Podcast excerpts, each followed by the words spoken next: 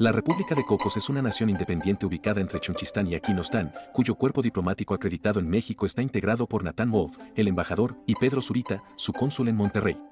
Juntos conversan semana a semana sobre las naciones del mundo aliadas a la República de Cocos, así como los temas de diplomacia que las unen o las llegan a separar. Los dejo en confianza con el H Cuerpo Diplomático.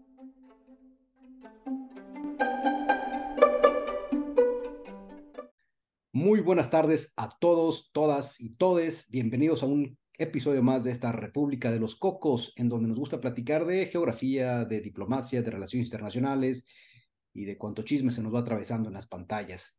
Yo soy Pedro Zurita, el cónsul cocotero en Monterrey, y como cada semana me da muchísimo gusto presentarles al señor don, excelentísimo embajador, Nathan Wolf. Me agrada, querido cónsul, cada vez me pone más prefijos antes del nombre este, suena bien. Lo malo es que después termina la República de los Cocos y hay que volver a la cruda realidad.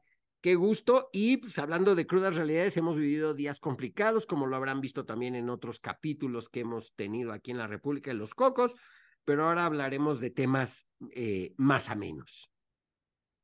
La semana pasada se realizó en la Ciudad de México el North Capital Forum, y se preguntarán, pues, ¿qué es esto? Pues es, es, de hecho es la segunda edición de este, de este evento, eh, auspiciado por la US Mexico Foundation, eh, con sede en, en Washington, en Estados Unidos, y que lo que busca es crear un foro de diálogo, de, de encuentro para analizar los principales retos a los que se enfrenta América del Norte, pues desde aspectos económicos, comerciales, eh, seguridad, culturales, de una identidad, existe o no existe una identidad de América del Norte. Eh, y la verdad es que tuvo muy buena recepción en su edición 2022, que lo hicieron en 2023 y volverán a hacerlo en, en 2024. En estos tres días de, de reuniones, pues de todo, o sea, de hecho, eh, desde diferentes gobernadores de, de, de México que participaban en paneles sobre todo tipo de temas, eh, claramente muchos de estos de carácter comercial, de atracción de inversión y como se ha hablado eh, y muchos de ustedes han de estar oyendo todas estas nuevas terminologías de nearshoring, friendshoring, ally shoring y varias cosas que terminan en shoring. Pues no, la verdad yo había escuchado nomás nearshoring y de repente veo todos esos términos y digo, ah, caray, ¿y esto qué es? Y de hecho, alguien en Twitter nos preguntó también, oigan, ¿qué es eso? ¿Valdría la pena que hicieran un capítulo al respecto? Pues aprovechemos y también platiquémosles de, de nearshoring. Nearshoring, pues es claramente habla de cercanía y tiene que ver cómo en esta, eh, en estos nuevos, estos últimos años que hemos visto cómo eh, se ha desarrollado una guerra comercial entre Estados Unidos y China, eh, las dos ya potencias uno y dos económicas del, del mundo, pero con un crecimiento de la economía china muy acelerado, pues, se empezaron a surgir voces, por ejemplo, en, en Estados Unidos, de que China, gran parte de su crecimiento se, se, se debe a las compras y al impulso económico que le da Estados Unidos y que luego eso, en vez de volverse algo positivo para Estados Unidos, acaba volviéndose algo negativo. Pero bueno, esto es un tema político del cual no, no queremos hablar por lo menos en este, en este momento, pero genera una, una, una guerra comercial o, un, o diferendos comerciales increciendo entre Estados Unidos y China, y donde Estados Unidos eh, dice que quiere tener, por cuestión hasta ya de seguridad nacional, como lo llegan a definir algunos allá, eh, mayor control de, sobre sus cadenas de suministros y todo esto que ayuda a mantener en, eh, a flote la economía de, de Estados Unidos. Y lo de nearshoring pues, tiene que ver con tener cercanía, en este caso, con, con los Estados Unidos y cómo hacer esta relocalización de empresas de, y cadenas productivas, y donde México, sin duda alguna, juega un papel eh, importante por los 3.000 kilómetros de frontera que compartimos con Estados Unidos y donde nuestro querido cónsul Cocotero en Monterrey pues, está más cerca de la frontera. aquí la, abuelo, la abuelo desde aquí. Exacto, de lo que está uno aquí en la, en la Ciudad de México. Eh, pero antes de entrar a lo mejor a, las oportunidades, y que de hecho tiene que ver mucho, eso era el tema de la segunda edición a la que asistí del North Capital Forum, o sea, estas eh, oportunidades para, para México en esta, en, esta nueva tendencia, eh, han salido otras, ally shoring, que tienen que ver más o menos con aliados de Estados Unidos o friend shoring, de amigos de, de Estados Todos estos, por esta terminología y por lo que expliqué eh, tiene que ver con, con Estados Unidos. Y o sea, no es, no es lo mismo eh, friend shoring, no es lo mismo ally shoring, no es lo pues mismo. Yo creo que acaban siendo, en el caso de ally y friend shoring, yo creo que sí acaban siendo muy similares. Nearshoring es más un, un tema de cercanía eh, que de otra cosa y que por lo que después, el, el, el original fue nearshoring. Cuando ya empezaron estos ally shoring o friend shoring, pues, tenía que ver más o menos con que, bueno, a lo mejor está cerca, pero pues si no compartes nuestras visiones o no compartes eh, lo que queremos, pues aunque estés cerca no nos sirves, entonces a lo mejor nos sirve que estés un poco más lejos, pero que seas eh, alguien con una filosofía o, o que además pues dieras las facilidades para facilitar, valga la redundancia, para facilitar esta relocación de empresas, por ejemplo y México es visto como near o como ally, es decir, como cercano, es la conveniencia de estar cerca para las cadenas de suministro o como un aliado. México sin duda es nearshoring y sin duda yo creo que también es, entra dentro de friendshoring. Eh, tenemos un país muy extenso además, donde además hay muchas diferencias de estados a estados. Hay estados que han eh, trabajado más en favor de este eh, nearshoring, como es, por ejemplo, el caso de Nuevo León, que ha hecho un buen trabajo en este sentido, o Guanajuato. Eh, Nuevo León, pues, tiene, eh, anunció hace no mucho una gran inversión de, de Tesla, que entra dentro de esta también, de esta, de estas nuevas tendencias.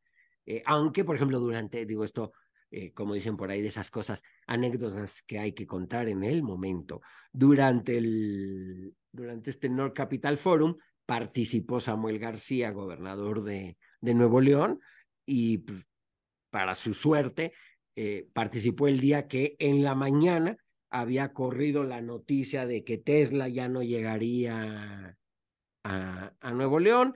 Eh, creo que ya después a todos les quedó claro que era una interpretación errónea de algo escrito en un libro, eh, no ahora, sino hace mucho, pero que causó ruido ese, ese día. ¿Sabes de dónde vino ese chisme? Déjame les platico. Un diputado de Nuevo León, naturalmente este, eh, de otra afiliación partidista al gobernador, que había leído la, la el libro, el, el autobiografía, perdón, no la autobiografía, la biografía, dice, déjenme les platico algo que leí recientemente en la biografía y empieza a, a, comentar cómo en una conversación Elon Musk dijo eh, lo que dijo, que era eh, que no pensaba que los ingenieros se quisieran mover a, a Monterrey. Y eso fue todo y fue un articulito que lo fue construyendo poco, poco, poco, poco, poco, poco para llegar a la conclusión ventajosa para él de decir, nos ha engañado el gobernador, Tesla no va a llegar. Y de ahí, todos los medios lo, lo, tomaron, pero sí pareció, voy a omitir el nombre de este legislador porque este, sí me pareció un poquito levosa la forma en que lo... lo Al rato lo googleamos para tener claro quién fue, pero mm, básicamente, entonces, de hecho, digo, hasta fue buena oportunidad porque tenía ahí concentrados medios, gentes, tomadores de decisiones que le permitieron justamente dar la versión de que todo eso era erróneo, pero sin duda creo que no fue una mañana sencilla para el gobernador de Nuevo León ese día ni para su equipo en cuanto a las noticias. Decías que, iba gobernadores de México, gobernador de Estados Unidos también. No participó ningún gobernador estadounidense, participó, por ejemplo, el alcalde de Nueva York, él sí estuvo y dictó una conferencia eh, bastante interesante en ese aspecto. En la economía de la ciudad de Nueva York es este, superior a la economía de muchos países del mundo, de todos modos. Ah, completamente. O sea, es como tener casi casi al, al primer ministro italiano. Entonces, era importante tener al alcalde de Nueva York, había todo tipo de personalidades, digo, de hecho hasta estaba, por ejemplo, Carla Hills, que no sé si eh, tú siendo más joven la recuerdes y menos los que nos escuchan, pero era la arquitecta por parte del lado estadounidense del, del NAFTA original, el Tratado de Libre Comercio de América del Norte original del 94. Claro, eh, me sentí muy contento cuando me mandaste saludos con ella. ¿Qué tal? Ay, Carla Hills me mandó saludos, qué emoción. Exacto. Ahora, digo, también impresionante, es una señora de creo que 89 años, impecable, lúcida, eh, participó en todos los foros, eh, sus opiniones eran bastante eh, directas y, y, realmente muy valorables lo que ella, lo que una persona como ella puede decir. Entonces, la verdad es que es de esas cosas que este tipo de foros te dan la oportunidad de, de, tener, de tener cerca. pero dispárenme preguntas para poderle seguir ahí con el tema de, a ver, sobre la logística de este, de este evento, a mí siempre me llama la atención este tipo de, de, foros. Dices que lo organiza, pues, eh, una cámara. No, eh, es una fundación, es la US Mexico Foundation, eh, con sede en Estados Unidos y que se dedica justamente a ver temas de la relación bilateral México-Estados Unidos, aunque el foro es América del Norte y estaba incluido también Canadá en, en, la temática. A, a, eso iba con mi pregunta siento yo que a veces cuando hablamos de América del Norte, o bueno, cuando se habla de América del Norte fuera de nuestra región, es América del Norte se limita a Estados Unidos y Canadá. Y nosotros siempre nos queremos sumar a ese, a ese grupo como una aspiración o como una sociedad económica. Pero en este tipo de foros, ¿tú aprecias que realmente México pertenece al vecindario? Completamente. ¿Realmente Estados Unidos y Canadá consideran a México parte del vecindario? ¿O, no, yo creo que completamente. Eh, yo creo que esa, ese tema de que América del Norte no es México es más un tema, por ejemplo, latinoamericano, es más un tema europeo. Eh, y, y cuando digo, me refiero ya ni siquiera de los gobiernos, porque yo creo que a ningún gobierno le cabe duda de que México es eh, América del Norte y más ante esta nueva realidad mundial de un una globalización regional, donde lo que tienes ya son bloques y tienes la Unión Europea y tienes América del Norte.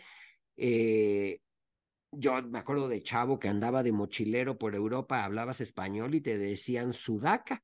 O sea, entonces, eh, y luego cuando les explicas que la, la, distancia entre México y Buenos Aires pues es prácticamente igual que la de México y Madrid, pues sí hay Sorpresa.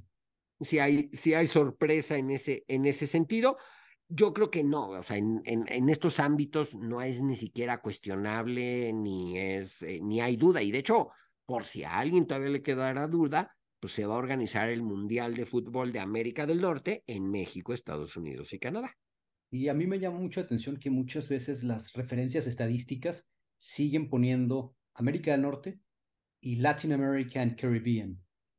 O sea, y, dentro, y a México lo ponen no como América del Norte, sino como, Latin, como América Latina y Caribe. Entonces, por eso es que veo esta, y por eso la pregunta es sobre si este tipo de foros realmente incorpora a México en, esta, en este mismo vecindario. Ahora, ¿quiénes van a este tipo de foros?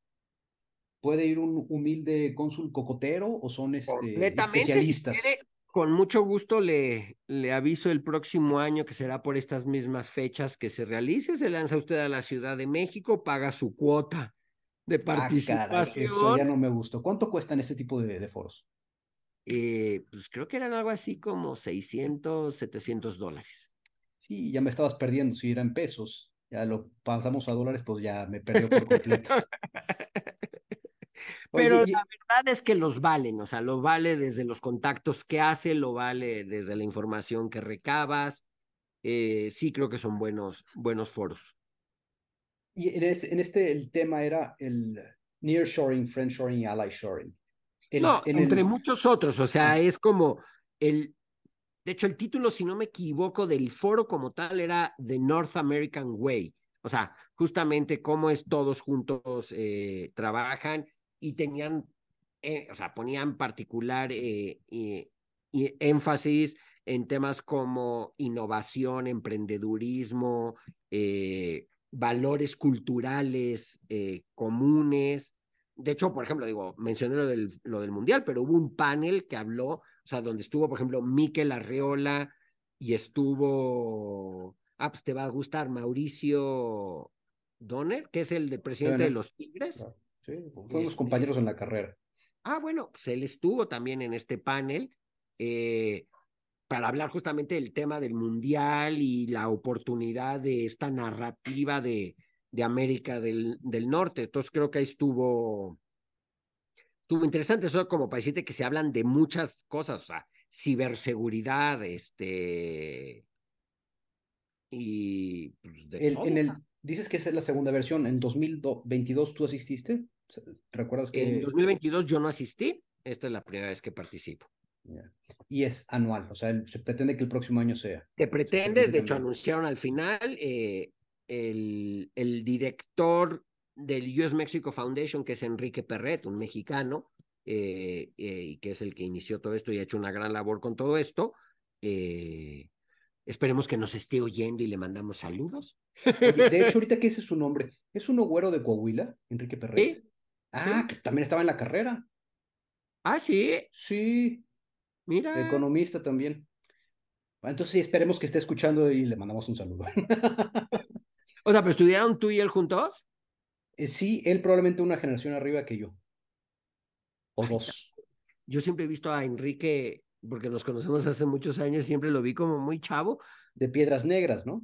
Sí, creo que sí. O sea, ya estamos. Este Coahuila sí es, pero y sí. y sí sé que es del norte, pero. Ya estamos chismeando. ¿Eh? ya estamos chismeando como bien. Ojalá, Enrique, si nos escuchas, toda la mejor vibra. Este no, e, él ha hecho un trabajo fenomenal, todo su equipo lo que hizo ahí en el North Capital Forum la realmente es bueno. De hecho, por ejemplo, eh, también think tanks de diferentes think tanks de América del Norte y cómo interactuar mejor para eh, trabajar de la mano también en estos, en estos temas. Eh, creo que sí es e, es de esas cosas que ojalá hubiera más. A mí me, o sea, me, me llamó mucho atención desde que lo estabas platicándome de este evento, porque sí siento que hace falta que México sea observado como parte de este vecindario. Es por eso que te hacía esas preguntas. Y ahorita tocaste un tema que se me hace muy relevante. El Mundial es, es una oportunidad global de que el mundo nuevamente vea a México como parte de América del Norte. Desgraciadamente, eh, también, no desgraciadamente, afortunadamente pertenecemos a varias regiones, entre ellas América Latina, pero sí tenemos que estar bien posicionados, bien sólidos. En, tocando un tema clave de la política exterior mexicana. México es un país de múltiples pertenencias. Y que en realidad eso es lo que tenemos que, que aprovechar y, y, hacer, y ser geográficamente y productivamente parte de América del Norte, no demerita para nada que también somos un país de, de América Latina y también somos, o sea, digo, además la parte sur de nuestro país ya entra en lo que geográficamente se podría decir Centroamérica y también tenemos frontera con el Caribe. Con el Caribe, claro, siempre lo hemos platicado.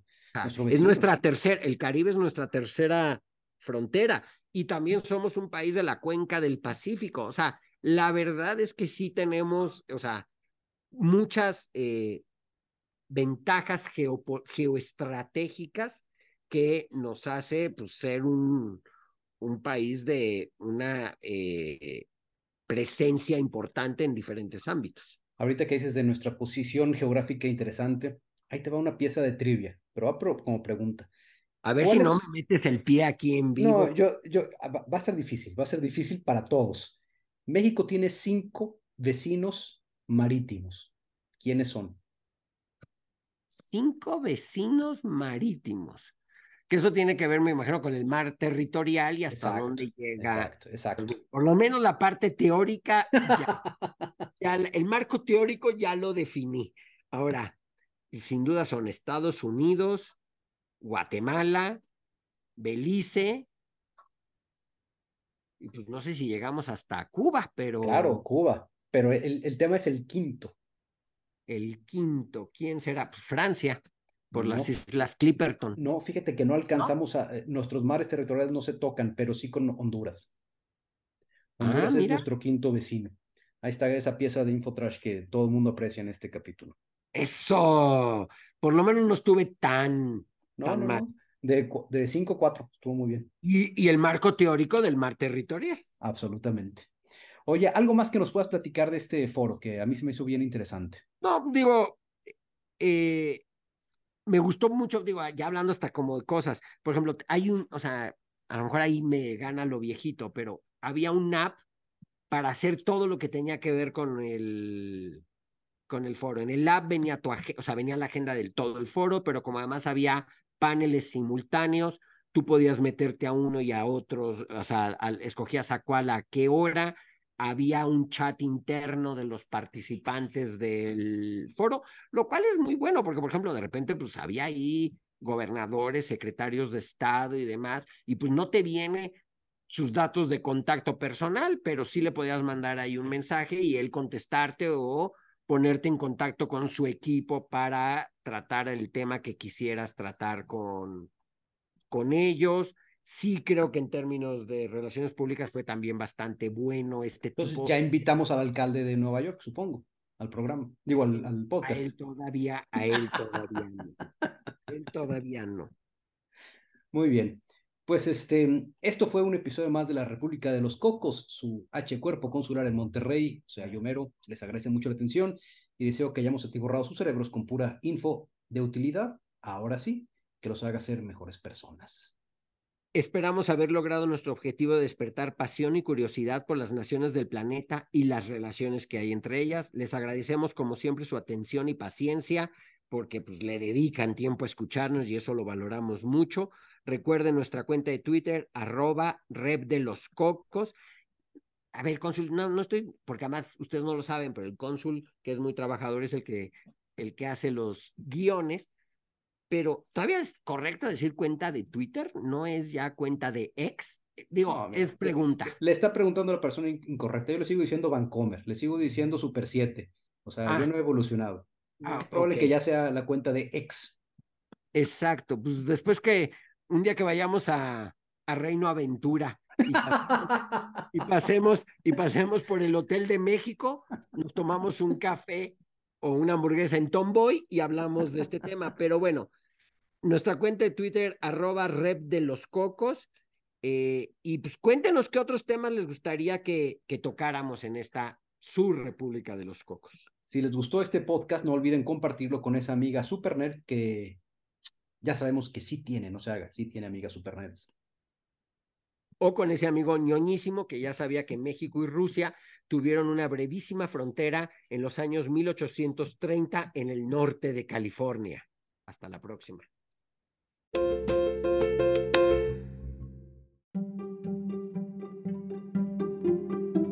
Nathan Wolf estudió mercadotecnia en el TEC de Monterrey y una especialidad en relaciones internacionales en la American University de la capital estadounidense. Fue diplomático de carrera por más de dos décadas adscrito en Montevideo y Washington. Fue cónsul de México en Minnesota-St. Paul, así como embajador en Singapur concurrente en Brunei y Myanmar. Actualmente labora en el sector privado y hace podcasts como terapia semanal. Pedro Zurita es economista también por el TEC de Monterrey y la Universidad de Warwick en el Reino Unido. Pero nunca trabajó como economista. Por el contrario, se ha dedicado a viajar por el mundo con especial atención en los países más peculiares, como Somalilandia, Groenlandia, Mali, Corea del Norte o Samoa.